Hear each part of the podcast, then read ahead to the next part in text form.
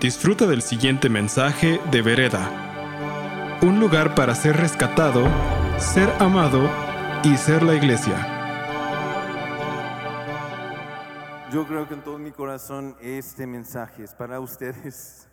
Estamos pasando aquí en México un tiempo, yo siento con todo mi corazón, histórico.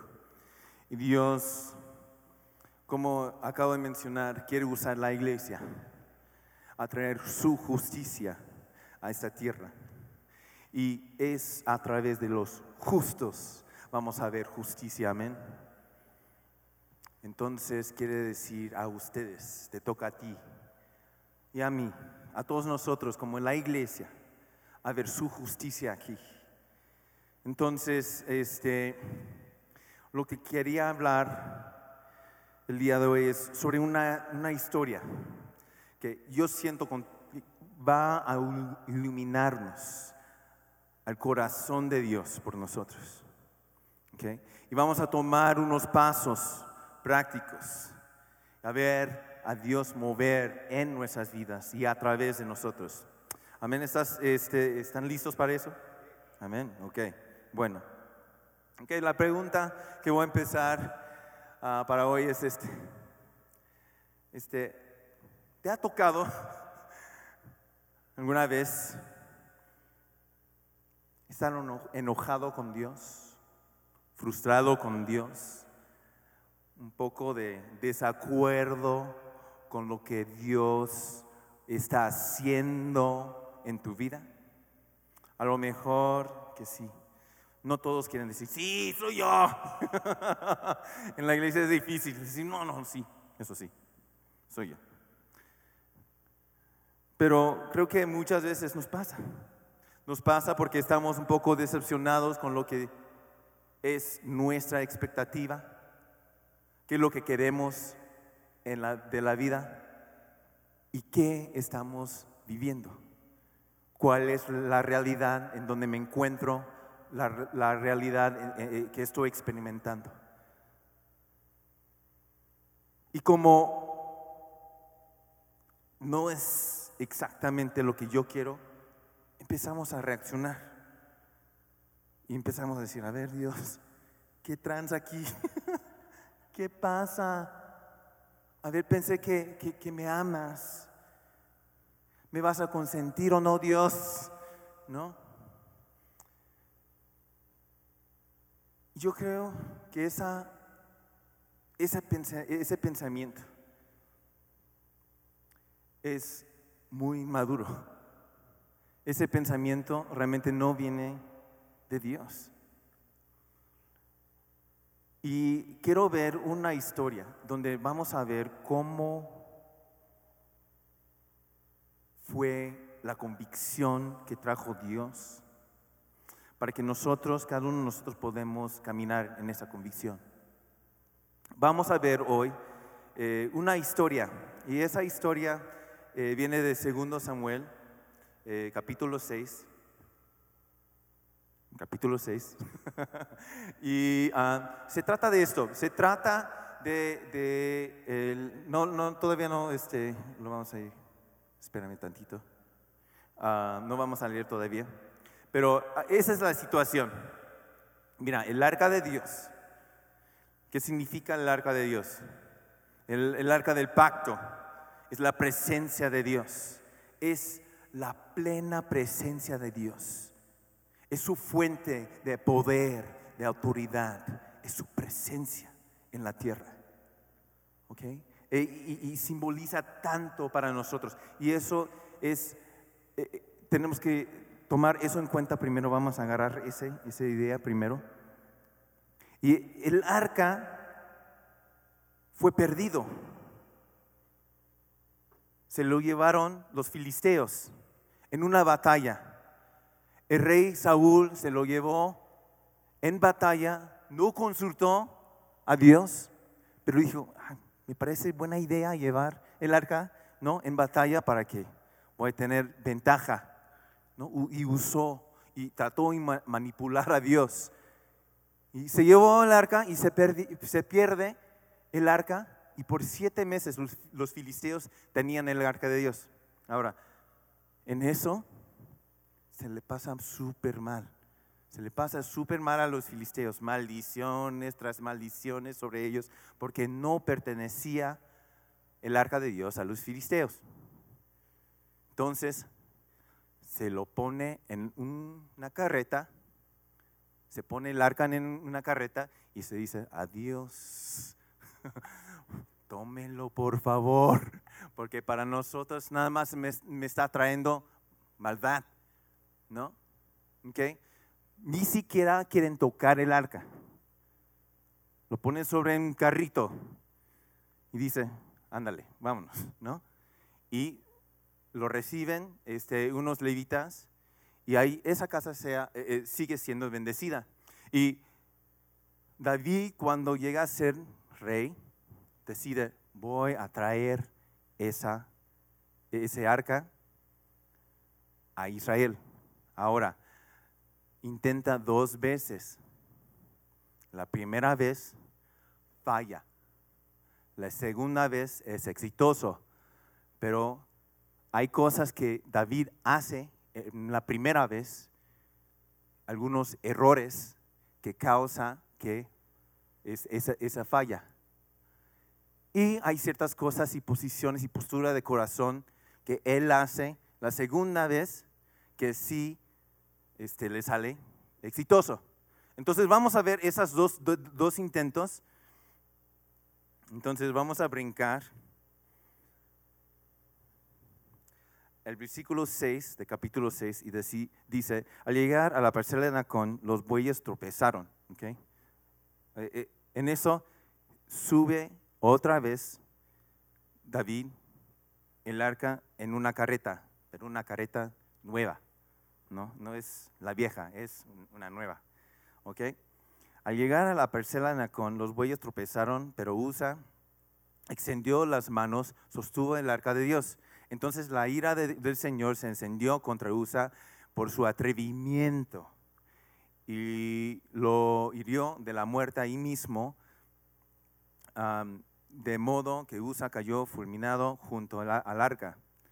David se enojó porque el Señor había matado a Usa, así que llamó a aquel lugar Pérez Usa, nombre que conserva hasta el día de hoy.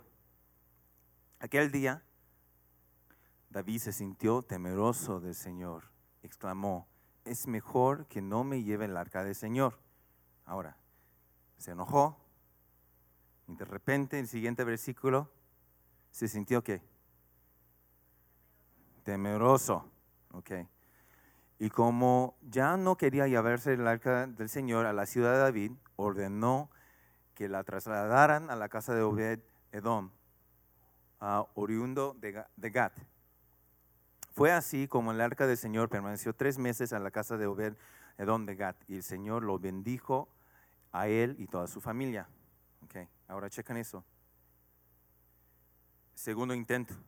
En cuanto le encontraron al rey David por la causa del arca del Señor, había bendecido a la familia de Obed Edom, y toda su hacienda. David fue a la casa de Obed Edom y medio de gran algarabía, trasladó el arca de Dios a la ciudad de David. Apenas habían avanzado seis pasos los que llevaban el arca cuando David sacrificó un toro y un ternero engordado. Vestido tan solo de un efod de lino, se puso a bailar ante el Señor con gran entusiasmo. Así que entre vitores, al son de cuernos de carnero, David y todo el pueblo de Israel llevaban el arca del Señor. Ok. Ahora, vemos la primera vez, el primer intento de David a llevar el arca de Dios era en una carreta nueva, pero fue en una carreta que para que conozcan, para los que conozcan el mandamiento de Dios, ¿cómo se tenía que llevar el arca de Dios? ¿Alguien sabe? ¿Sobre qué? Los hombros de los sacerdotes, no de los levitas, no en una careta, no en una careta. Entonces, eso fue el primer error de David. Él puso el arca sobre en una careta para que los bueyes lo pueden llevar. Pues piensa en eso, que el arca de Dios, la plena presencia de Dios, ¿no? Ahí, unos bueyes en un carrito. No, no es digno, no, no, siguiendo el mandamiento de Dios, ¿no? Y entonces e, e, está feo, está muy feo ver eso. Unos animales, ¿no? Cuando realmente tenía que ser los levitas. Eso fue su primer error.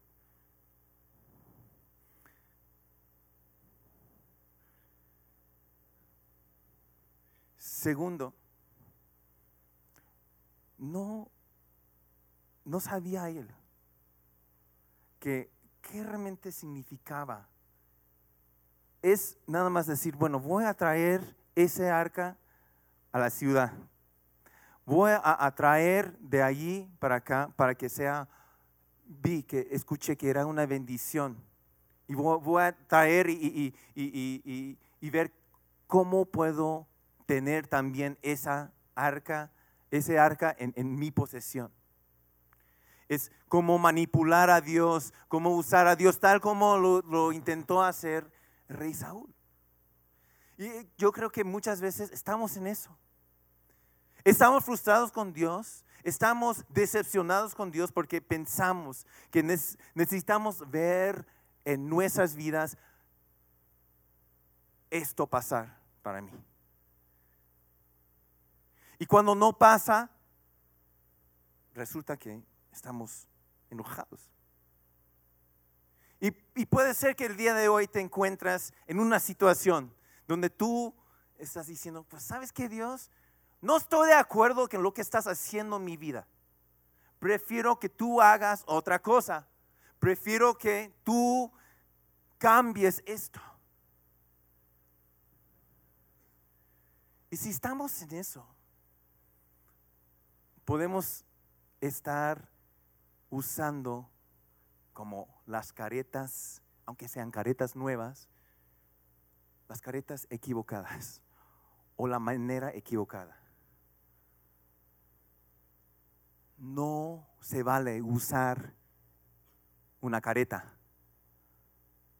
¿Qué significa? Significa pensamientos viejos, pensamientos tal cual del mundo, mundanos. Tal vez sean del enemigo, los pensamientos del enemigo. Esa careta significaba eh, un, este, un temor de Dios que no era santo. ¿Qué son esas caretas para ti? Puede ser que tú piensas eso de Dios, que estás indignado de Dios. Dices, no, Dios no es, no es justo. Y andamos juzgando a Dios. ¿Saben qué? Ser juez, ser juez te descalifica para ser un testigo. Checa esto. Si tú eres juez, no puedes ser testigo, ¿verdad? Y si andas juzgando las situaciones de tu vida, estás juzgando a la gente, juzgas a la gente, te descalifica ser un testigo. Y tú puedes llevar toda la vida, que somos muy buenos. Yo soy súper bueno en juzgar a la gente. Yo, no, no, no a ustedes, pero a veces miro a la gente y veo, ¿no? Empiezo a juzgar a la gente. Pero nunca puedo participar en lo que Dios está haciendo. No puedo ser testigo a lo que Él está haciendo en las vidas de los demás. No puedo ser testigo a lo que Dios quiere obrar, las obras maravillosas que está haciendo. Entonces, dejemos de ser jueces. Empezamos a ser testigos, amén. Ya, checa. ya empieza a, dar cuenta de cómo a veces juzgamos demasiado. No juzgamos, pero seamos testigos de lo que Dios está haciendo. Entonces, esas caretas, carritos,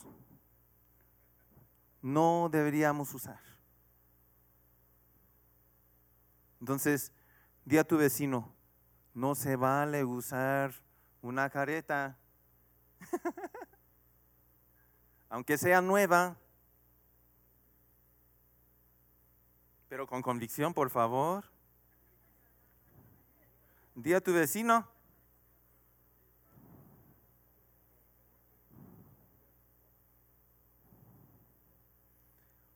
¿Cómo es que Dios,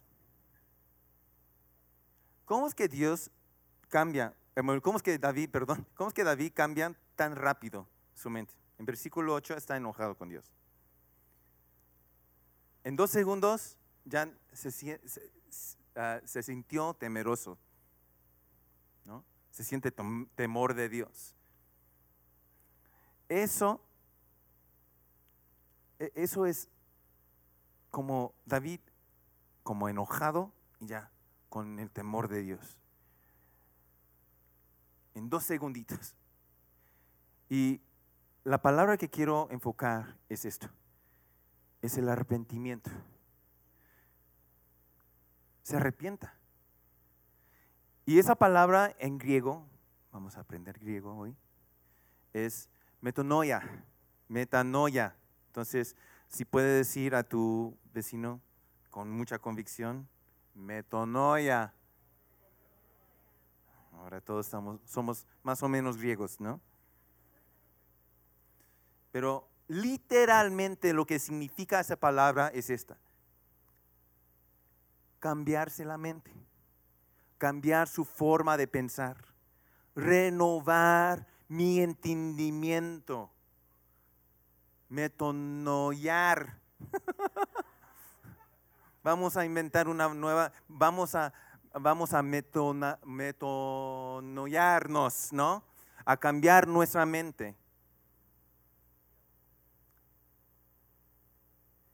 Es que había el pensamiento de enojo y usar este paradigmas viejos y es y otra cosa es tomar el lugar y cargar la presencia de Dios donde debemos. Que toca a ti, que toca a mí, ese sacerdocio. Que tú eres un sacerdote, un sacerdote, que somos el pueblo santo de Dios. Dice en segundo Pedro no, primero Pedro, segundo capítulo, versículo 9, dice esto. Pero ustedes son linaje escogido, real sacerdocio, nación santa, pueblo que pertenece a Dios, para que proclamen las obras maravillosas de aquel que, que los llamó de las tinieblas a su luz admirable. David, en su segundo intento, dice, ¿sabes qué? No vamos a usar el carrito, vamos a, pedir a los levitas y cargar y tomar el lugar. ¿Qué tantas veces hemos dejado nuestro lugar? Nuestro lugar donde debemos de estar como el pueblo de Dios, como la iglesia, aquí en la sociedad. Dejamos que solamente los demás hace la diferencia, pero no es, no debe, no debe de ser así. Que toca a ti y toca a mí, como toca a la iglesia, para traer transformación y cambio a esta nación. Que trae cambio a tu familia. Te toca a ti. No sean eh, eh, la carreta, ¿no? El carrito, pero tomen el lugar que tiene que tomar tomen la, presencia de Dios, tomen el arca de Dios, empiezan a caminar en esa autoridad, en ese poder, en esa bondad de Dios que Él tiene para ti. Es tu lugar. No lo dejes a alguien más. Es tu lugar a tomar. Amén. ¿Estamos de acuerdo? Ok. Vamos a seguir a metan, metanoiarnos, ¿no? ¿Qué hace David? David después dice que vamos a cargar el arca y dice que cada seis pasos para y hace un sacrificio. Sacrifica un toro y un ternero. Cada seis pasos. Cada seis pasos. ¿Por qué? ¿Por ¿Qué significa el número seis en la Biblia? Significa el, el número del hombre. El número de hombre. Entonces, en eso dice, ¿sabes qué? Yo soy hombre y tú eres Dios. Y cada seis pasos voy a tomar, voy a, a alinearme con esa, que ese pensamiento, reconocer que soy hombre y tú eres Dios todopoderoso. Tú eres Dios todopoderoso, entonces cada seis pasos voy a recordarme de eso y voy a hacer un sacrificio. Cambió su mente, cambió su mente. Dijo, yo soy hombre, tú eres Dios. Y eso es lo que tenemos que hacer. Muchas veces nos ponemos en el lugar de Dios. Empezamos a decir cómo tienen que ser las cosas. Perdón, no mandamos a Dios. He escuchado varias veces, ay, pues oren por mí. Oren a, Diosito, por favor. A Diosito, por favor, que puede cumplir, no, con esa petición, no ay, ay, Diosito, por favor. Y, sabemos que lo hacemos a veces con cariño, pero yo no conozco un Diosito que, que hace favores para mí. Conozco un Diosote, un Dios grande. Amén. Gloria a Dios. Dios es tan grande, tan poderoso, y tenemos que reconocer esa parte de que Dios es todopoderoso y yo soy hombre. Y cada seis pasos en mi vida voy a, pararme y reconocer y respirar y reconocer quién soy yo adelante de Dios. ¿Y qué sacrifica? Sacrifica un toro y un ternero. Un toro que puede simbolizar toda mi fuerza, todo lo que he intentado, toda mi fuerza lo voy a entregar a Dios. Porque no es por mi fuerza, pero sino por su espíritu. ¿Y por qué sacrifico eh, eh, eh, el, ternero que simboliza para nosotros todo lo que puede ser la inocencia? Puedes decir, pues no soy tan inocente. Pero todo lo que tú usas para, para, para calificarte, para, por lo que tú traes adelante de Dios para decir, sí, soy digno esas cosas, tu justicia, no es nada. Lo que tú intentas para agradecer a Dios no es nada. Lo que tú traes adelante de Él para, para eso, dice Dios, ¿sabes qué? Eso lo puedes guardar, porque yo hice toda la cruz. Lo que vale es mi sangre que derramé por ti eso cubro sobre tu vida y eso te hace digno. Entonces sacrificamos todo eso, todas esos, e, esas cosas que intentamos usar y, lo dejamos y lo, lo rendimos a los pies de Jesús. Es interesante esa imagen de cada seis pasos que toma David sacrificio. ¿Saben que la casa de, de uh, Abinadab quedaba como a 15 kilómetros de la ciudad? Ese quería decir, hice la, matemática para ustedes, si, si, le duele la cabeza. cada kilómetro son como 1320 pasos. Entonces, para en 15 kilómetros son como 19.800 pasos. ¿Qué quiere decir como eran 3.300 veces que sacrificó David ahí en el camino para atraer el arca de Dios? Le costó a David. Le costó a David. Y la pregunta para nosotros es esto. ¿Estás haciendo lo suficiente para mostrar a Dios que estás hablando en serio? ¿Estás haciendo lo suficiente? ¿Estás tomando muy en serio los sacrificios que tienes que hacer para cambiar tu mente? No simplemente decir, ah, pues sí, me voy a cambiar la mente. Sí, me voy a cambiar. Pero realmente estás haciendo todo posible.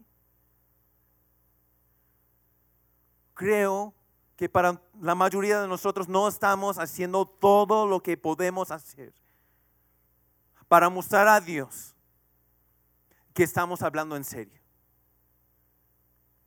Fíjense, no fue que Dios le, dice a David, David, ¿sabes qué? Sería buena idea, ¿sabes? Que deberías cada seis pasos hacer un sacrificio. No, esa iniciativa fue de David. Esa responsabilidad de tomar en serio tu situación con Dios cae sobre ti. Es tu responsabilidad. No, no se vale ya simplemente decir, pues, sentarte y, y decir, pues, cuando Dios quiere y esperar que Dios haga algo. Dios no está buscando gente así. Está buscando a ver, tú realmente estás hablando en serio, quieres tomar la responsabilidad, entonces haz algo. Haz algo en serio.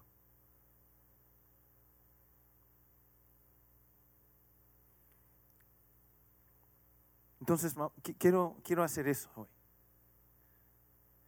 ¿Por qué no nos pongamos de pie? Vamos a metonearnos juntos. Me, me hace muy difícil para pronunciar. Metonearnos juntos y cambiar nuestra mente. Vamos a hablar en serio de esto. Y puede ser que tú estás en una situación donde tú estás en desacuerdo con Dios. Tal vez puede ser decepción, enojo, pero hoy, hoy va a ser el día donde cuando cambiamos nuestra mente. Amén. ¿Están conmigo? Entonces, vamos a cerrar los ojos. Ya tienen esa cosa en la mente. Y yo sé.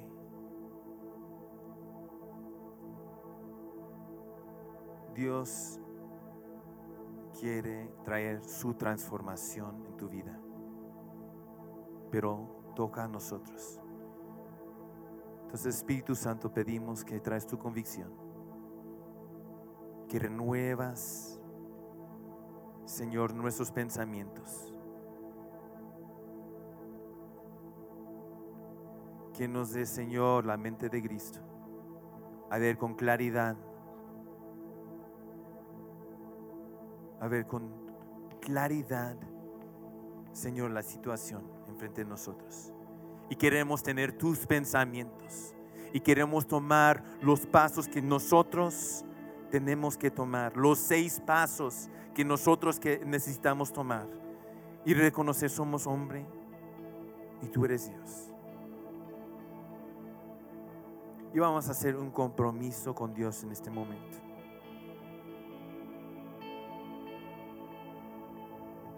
Y decir, Dios, cambio mi mente, cambio mi perspectiva con respeto a tú llenas.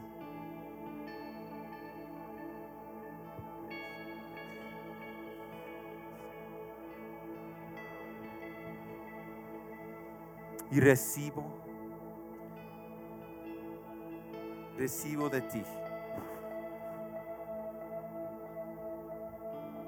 tu perspectiva.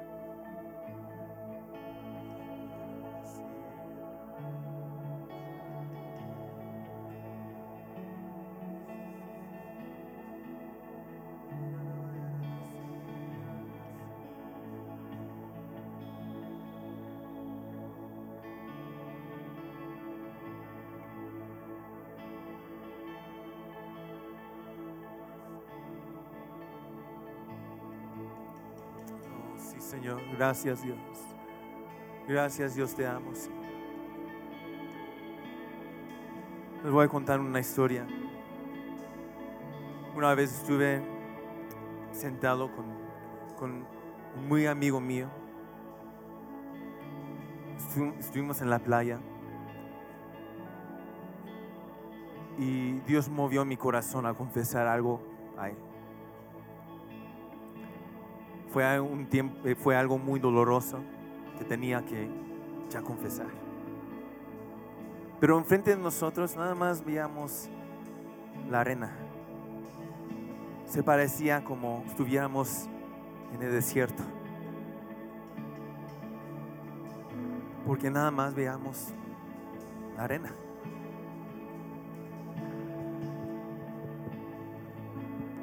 Pero a la vueltita tantito adelantito estaba la playa, estaban las olas, estaba vida, la gente. Donde estábamos de este lado, nada. Yo cuando empiezo a confesar, mi amigo me dice, Vení, a lo mejor tú ves la arena y piensas que tú estás en el desierto, pero ¿sabes qué? No estás en el desierto. Es tu percepción que tú estás en el desierto. Pero la realidad es que tú estás en la playa. Tú estás donde está la vida. Y puede ser que tú llegaste hoy y te sientes que estás en el desierto. Pero no estás en el desierto. Amados míos, estás en la playa donde está la vida y la vida eterna. La vida plena que Dios tiene para ti. Amén. Entonces, ¿sabes qué? Para tomar esos pasos hacia la playa requiere de nosotros a veces perdón. Pedir perdón, recibir perdón, arrepentir.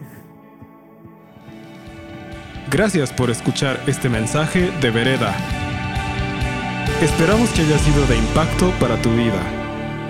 Para más mensajes como este, visita vereda.mx.